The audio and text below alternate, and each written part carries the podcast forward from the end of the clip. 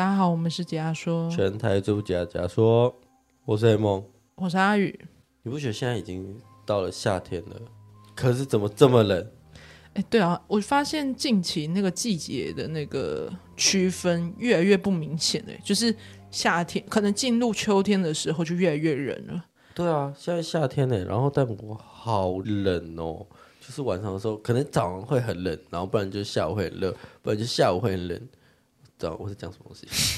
早晚温差会很大 啊！对啦，你是呛了是不是？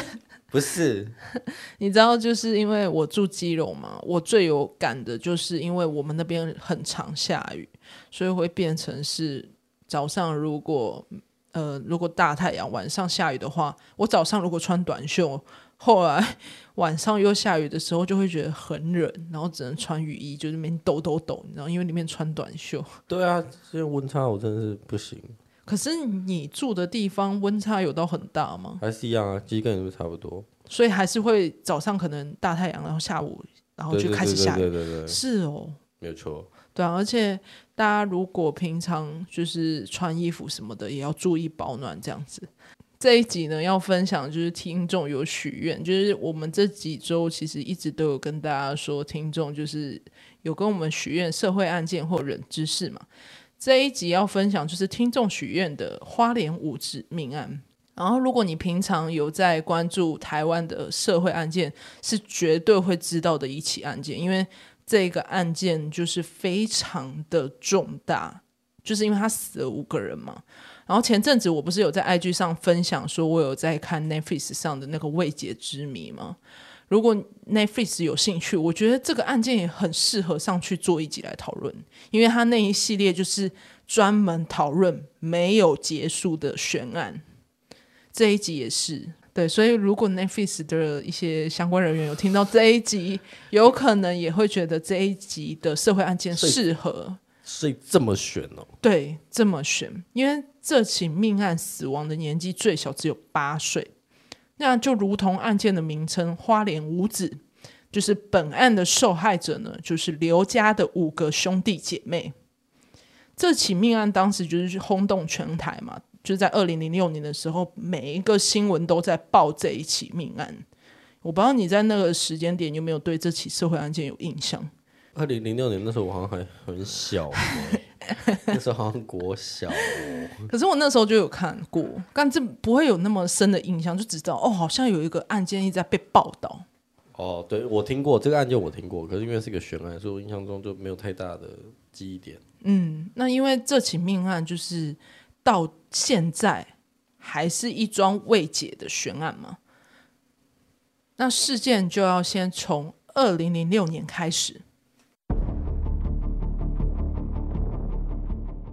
二零零六年的九月八号呢，这一天，花莲县警方获报得知，在吉安乡有一栋透天厝民宅呢，已经好几天发出恶臭。当时就是邻居呢就有闻到一个味道，可是他当下是不确定说那是什么味道，是因为透天房子，你知道他们的马桶管线都是相通，加上化粪池是公用的，所以他们就是透过马桶的水管闻到尸臭味。加上多日没有看到他们刘家一家的行踪呢，当时他们邻居就有上前去关心嘛，就敲门也没有任何回应，之后就报警。报警后呢，警方到现场破门寻找味道的来源。一开始警方进去的时候是先从一楼开始慢慢找，从一楼慢慢走到二楼，再走到三楼，发现味道最浓烈的地方是在浴室门，就是浴室门后。可是他们想要开那个厕所门，就是想开那个浴室门的时候，发现推不了多少，门就卡住。仔细看的话，会发现有似乎有东西挡在门后。结果一打开，瞬间的味道恶臭就扑鼻而来。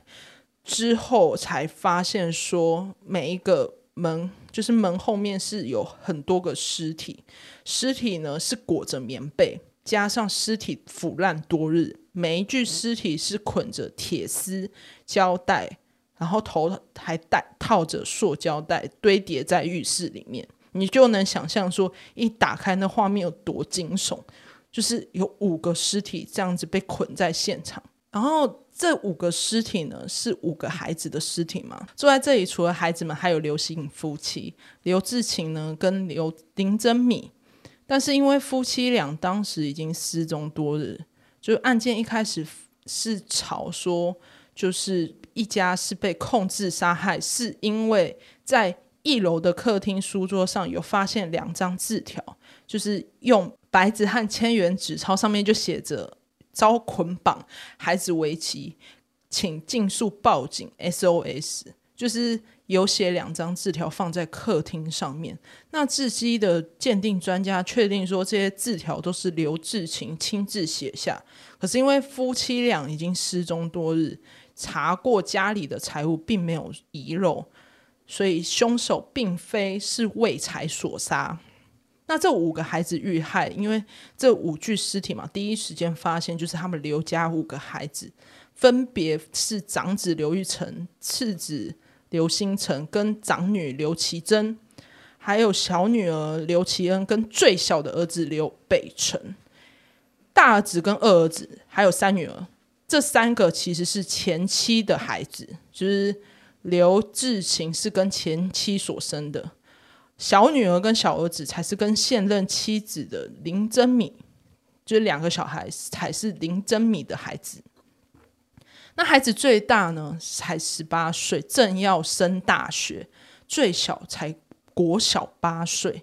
法医就是对尸体解剖，因为两五个人的死因是因为窒息，作案手法相当残忍。他是用铁丝从下颚穿过嘴巴绑死结，然后他们每个人下巴都有脱臼的情形，然后还有将胶带贴在眼部。你知道，就是法法医在验尸的时候，就是把那个胶带撕下来，是差点连眼皮都撕掉的程度。为什么？因为贴很久了，就是因为他、哦、因为尸体他们那个胶带是这样子封住的，就是作案的手法相当残忍。然后有注意到，除了尸体被堆叠浴室内呢，凶手用胶带封住了浴室的通风管道，还有浴室门下沿用胶带封死。似乎是不想要让人，就是不想让尸体的味道被人太早发现，就是争取那种逃跑时间，可就变成说这五个孩子的爸妈就是首要嫌疑人嘛，因为第一时间是找不到他爸妈的，可是只剩下这五个孩子在现场。可是这五个孩子并非同一个时间死亡，第一个死亡的是大儿子刘玉成，原本九月四号他是要去台北读大学，结果没有人看到他。第二个死去的是小儿子的刘北辰，同一时间呢，在中午的时候被明晕杀害。第三个死的是老二刘星辰，推估呢时间他应该是在九月四号的时间放学遇害。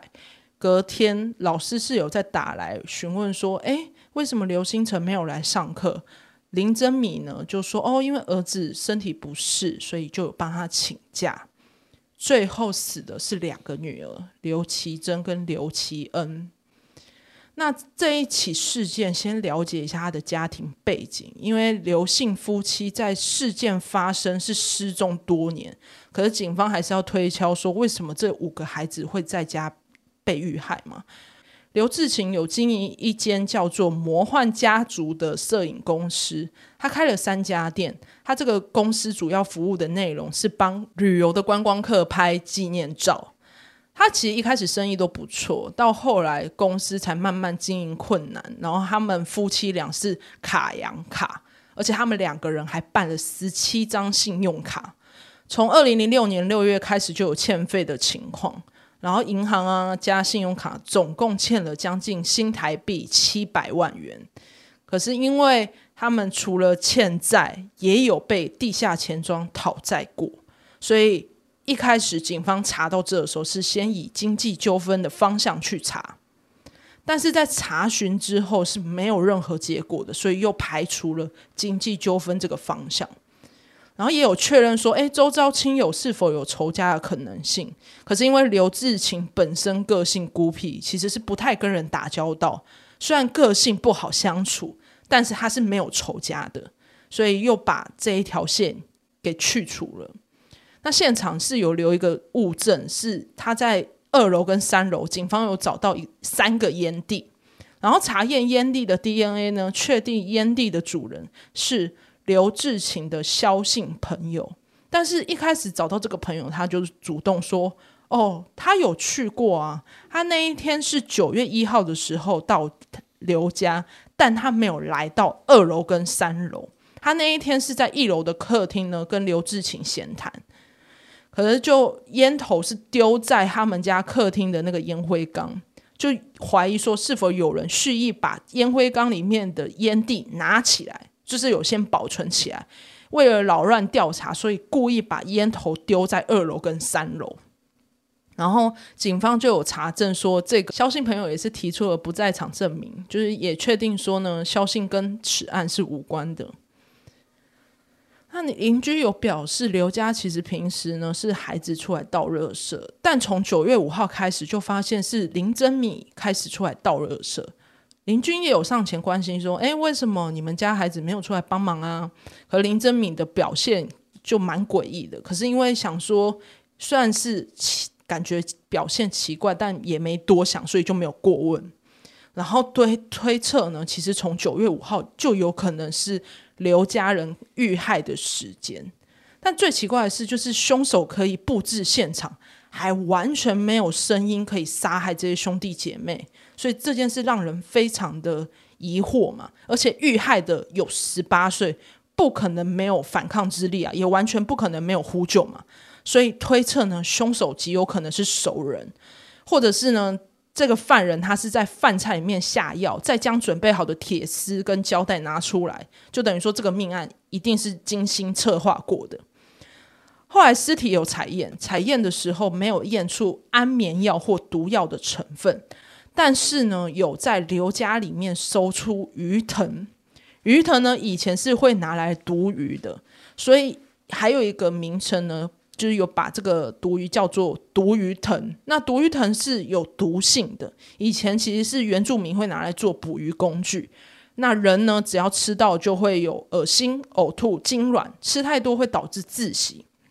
然后他们就有发现，从他们家搜出来这个鱼藤的那个最强的毒性根部。不见了，就等于说他们找到这个鱼藤的那个根部已经没有了。推测凶手是用这个鱼藤让刘家无反抗能力，但是因为鱼藤其实不是一个很好取得的植物，顺着源头查之后才知道呢，刘志勤是刘志勤主动跟他朋友要来的。因为当初刘志勤跟他的朋友说：“诶，他有一个朋友的儿子呢，需要写麻痹类的药物论文，所以他朋友就没有想那么多，所以帮他拿来一袋给他这样子。”再来，刘姓夫妻呢，他们其实在案发前的表现也蛮反常的。然后调监视器才发现，两个人其实是有把车他们家的车子开到吉安火车站之后，就把车丢在这边。没有第三个人控制或跟踪，他们两个人就是一样很自由，就到处行动啊，也有到商店去买咖啡，还买肉包之类的。然后后来也有从各旁边的店家，或者是从监视器找到说，捆绑孩子用到的胶布、剪刀、绳子、尖嘴钳跟铁丝，都是林真米买回来的。后来也有验出他们孩子。不是刚刚有讲到贴上胶带的那个胶布吗？上面的胶带指纹呢，确定是刘志勤的。后来也有一个关键线索呢，还从刘志勤公司里面发现了一个数位相机。后来这个相机里面呢，它里面是空的，它记忆卡没了，东西也被删掉了。是花莲警察用还原技术将照片把照片恢复。里面的记录，你知道里面那些照片的画面哦，是疑似刘志勤杀死自己亲生孩子的画面。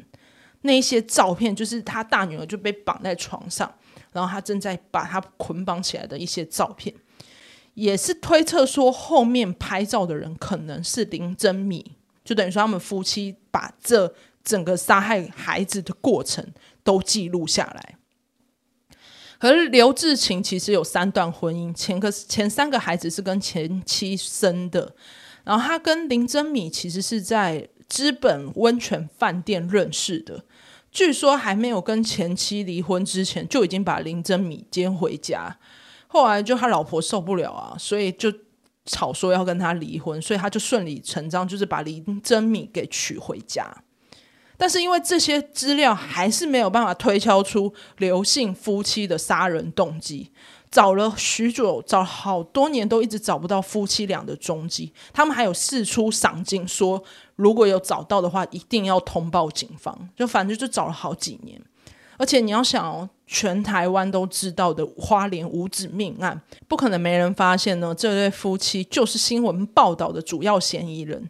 所以这起命案其实悬了九年，来到了二零一五年的六月十号。一个猎人，他到了慈云山狩猎，走进了产业道路旁边的山林。他仔细看呢，这附近呢是没有什么人会来的，因为它就是一个山中密林嘛。结果他走着走着，他一开始看的时候就觉得，哎，好像有一个猴子头的物体在地上。结果他认真仔细看之后，才发现是人的骨头，就是人的头骨在地上。他吓到，所以他就赶快报警。警方到现场就挖掘嘛，挖掘现场除了两个一男一女的白骨以外，还有一些破碎的衣物跟鞋子。旁边呢有农药罐跟一些食用罐头。采验后呢，认定死亡时间已经超过五年以上。那除了这些东西以外，现场也有一副金框眼镜。刘志勤呢，本身他照片看到的画面，他就是一个戴着眼镜、看起来斯文的男子，所以他们就对照刘志勤的照片，确定呢，在现场所拿到的这一副眼镜是同一个型号。DNA 鉴定呢，也确定尸骨是刘志勤跟林珍米的，但是因为死亡已久，无法判别真正的死因，只能从现场打开的农药罐判别说，可能是服毒致尽。可是他们自杀的地点是刚好在山上，他们那个位置很特别，就是你站在那个山上往高处看一下，是可以看到他们家的位置。所以他选在的那个山的位置是刚好可以再看一次他们家，所以他们就选在离家几公里的位置自杀。此案呢，就在二零一五年九月十一号，刘姓夫妻遗体被发现后三个月，正式以不起诉结案，因为主要嫌疑人已经死亡了嘛。可是你知道这一起案件为什么会是悬案？是因为这起案件有许多矛盾点。就是如果听众已经听过这个案件，大家可以当做复习。但是在这几年来，就是一直有更新嘛，更新新的消息，然后大家也一直就是更新的过程中，有对这件案件就是有提出许多疑问。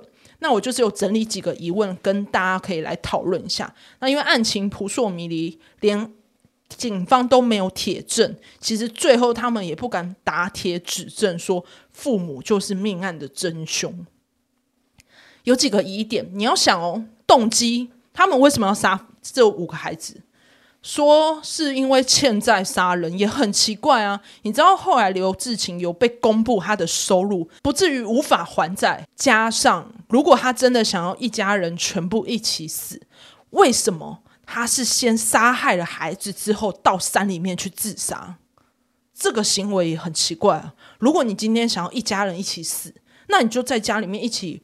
可能烧炭自杀就可以解决的问题，为什么你要先杀了孩子之后再跑到外面去死？不合理。再来就是警方有在他电脑里面发现他曾经浏览过洪若潭灭门案的记录。这起案件呢，是一个父母，也是一对父母杀害孩子之后一起自杀的案件，所以。一开始警方是推测说，是不是他是模仿犯？还有一个最特别的是，因为这起案件发生的时间点是九月四号，洪若潭灭门案也是九月四号，所以极有可能他真的就是看了这个案件之后，去选择同一个时间去做这起案件。那这起案件就是洪若潭杀死孩子之后呢，选择一起自杀，所以。说他是模仿犯，好像也没有完全照着一起这样做啊，就是他模仿的模棱两可，你知道？而且你要想，现场就是有故布疑阵嘛，让人好像看起来有第三人杀害。我刚刚不是有讲到说，现场还留了烟蒂。他如果真的想要一起自杀，他干嘛要留烟蒂？就很莫名啊！而且他还为什么要去做拍照留念、留字条？就是所作所为都不像是要一起自杀。而且你要想哦，传说中迷昏，就是刚刚我有讲到嘛，这个鱼藤毒鱼藤。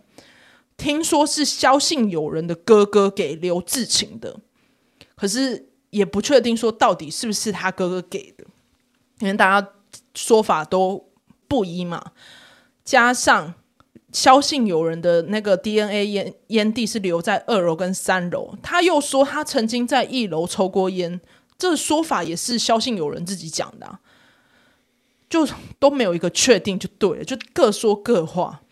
然后夫妻死亡的地方有疑点，因为你要想，警方是无法从他的白虎验出死因的，只凭他旁边的农药罐跟罐头就直接确定说，哦，他可能是自杀。就你知道后面大家在报那个花莲五子命案，都说哦，夫妻俩畏罪自杀，可是你只是凭着白骨跟所谓的那个农药罐。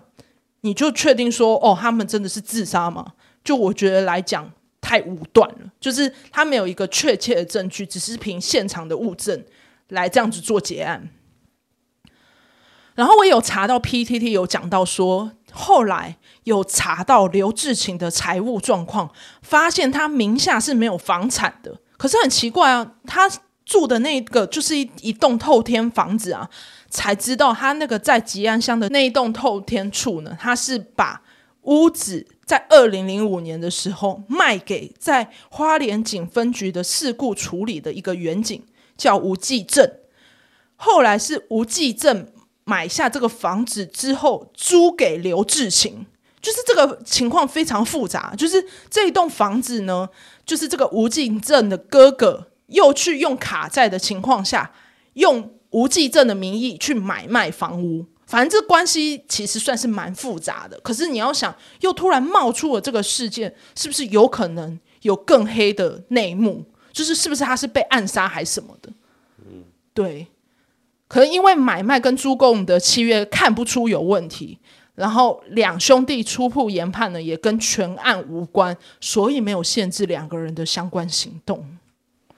然后这起命案其实有很多民俗传说，你自己想，就是大家都在讲花莲五子命案，一定会套上两个字“凶宅”，所以其实很多人就会去当地探险嘛。那我就拿其中一个民俗传说，就有一个艺人呢，他叫周思杰，他说他透过能量的移动感应说，五子命案根本就是七口灭门血案，因为他说凶手里面有多名警察涉入。而且刘志勤跟林珍米被灌农药之后还没死，是活埋而亡。而且他还说林珍米被强暴，被好几个人强暴。他就说这是我做能量这么多年来感到就是非常悲伤的一起案件。可能你要想，就是大家都这种就是各种推测，最终就是因为毕竟真相已经算是被埋没了嘛，因为人都已经死了。所以说来，这起命案最大的核心争议就是，到底是刘夫刘姓夫妇杀了这个五个孩子，还是刘姓夫妻以外的人？到底是那第三个人来杀害？没有一个结案，所以这起命案才会被叫做就是台湾的最大的悬案。因为他虽然说大家都有朝好多个方向去侦查，然后也在这几年当中一直在等。夫妻俩出现，结果最后发现他们已经死了，所以真相不了了之这样子。而且像我刚刚又提到那个警方的案件，我查了很多资料，也觉得说这感觉就是有内幕，因为毕竟两个警方在里面就跟刘刘志勤是有关系的啊。那如果他从中做了什么，我们不会得知，你知道？嗯，而且早期警方为了破案是会故意丢证据进去的，有可能。而且你要想。媒体、警方，大家一直导向说：“哦，一定是这父母杀了全家啦。”那是不是大家就开始会怪罪说是夫妻俩去杀害自己孩子？因为人家说虎毒不食子嘛。可是大家就会一直 focus 啊，是父母是父母的问题，没有人晓得说他背后到底有什么可怕的黑暗力量在操控这一切。你知道我查完真的觉得这个案件很黑，因为 PTT 上面真的很多讨论，就是一直在 focus 说，就是是不是有可能有讨债的问题，最后被灭门。因为这种东西就是大家都可以把证据随便胡言乱语，或者他现场又加了什么之类，我们没办法得知啊。嗯。所以警方可能内部也有自己的人啊，我啊这些都是我自己推测，但我觉得如果听众已经知道这起案件，也有更多的想法，或者是有更多想知道，或者是你已经知道一些这起案件的相关线索，欢迎到 IG 跟我们聊聊。嗯，或者是各大平台留言也可以留言。对，就是因为我觉得有时候悬案伴随的就是人。在藏什么东西？因为我在看《未解之谜》的时候，我觉得他一些纪录片里面在讲社会案件，很多明显的是被藏起来的线索，但是因为他们没有解，只能把这个案件列为悬案，这是非常难过一件事情。明明有人知道，但是因为可能犯案的人势力强大，或者他是有权有势的人。他一手遮天，他把整个证据给盖下来，你完全不知道这起案件的真相，就永远不了了之。死的人死了，然后家属永远这么悲痛，因为伤心的永远都是家属。我觉得这起案件真的很适合放到未解之谜里面，听起来太悬了。对，那这一节案件呢，就分享到这里。那记得要到我们 Apple Podcast 或你到各大平台你在收听的，请帮我们分享或评分。或留言，或留言。那也记得订阅我们 IG 账号，VIP 点 TLK。我们有一些时事也都会丢在上面。那就是像这一集呢，就是听众只要许愿，如果你也有想要许愿的社会案件呢，欢迎到 Miss Bus 去加入我们压缩怪。那加入的我都会放在连接里面，欢迎到连接里面去了解详情。那今天节目就到这，我是阿鱼，我是梦，下集见，拜拜，拜拜。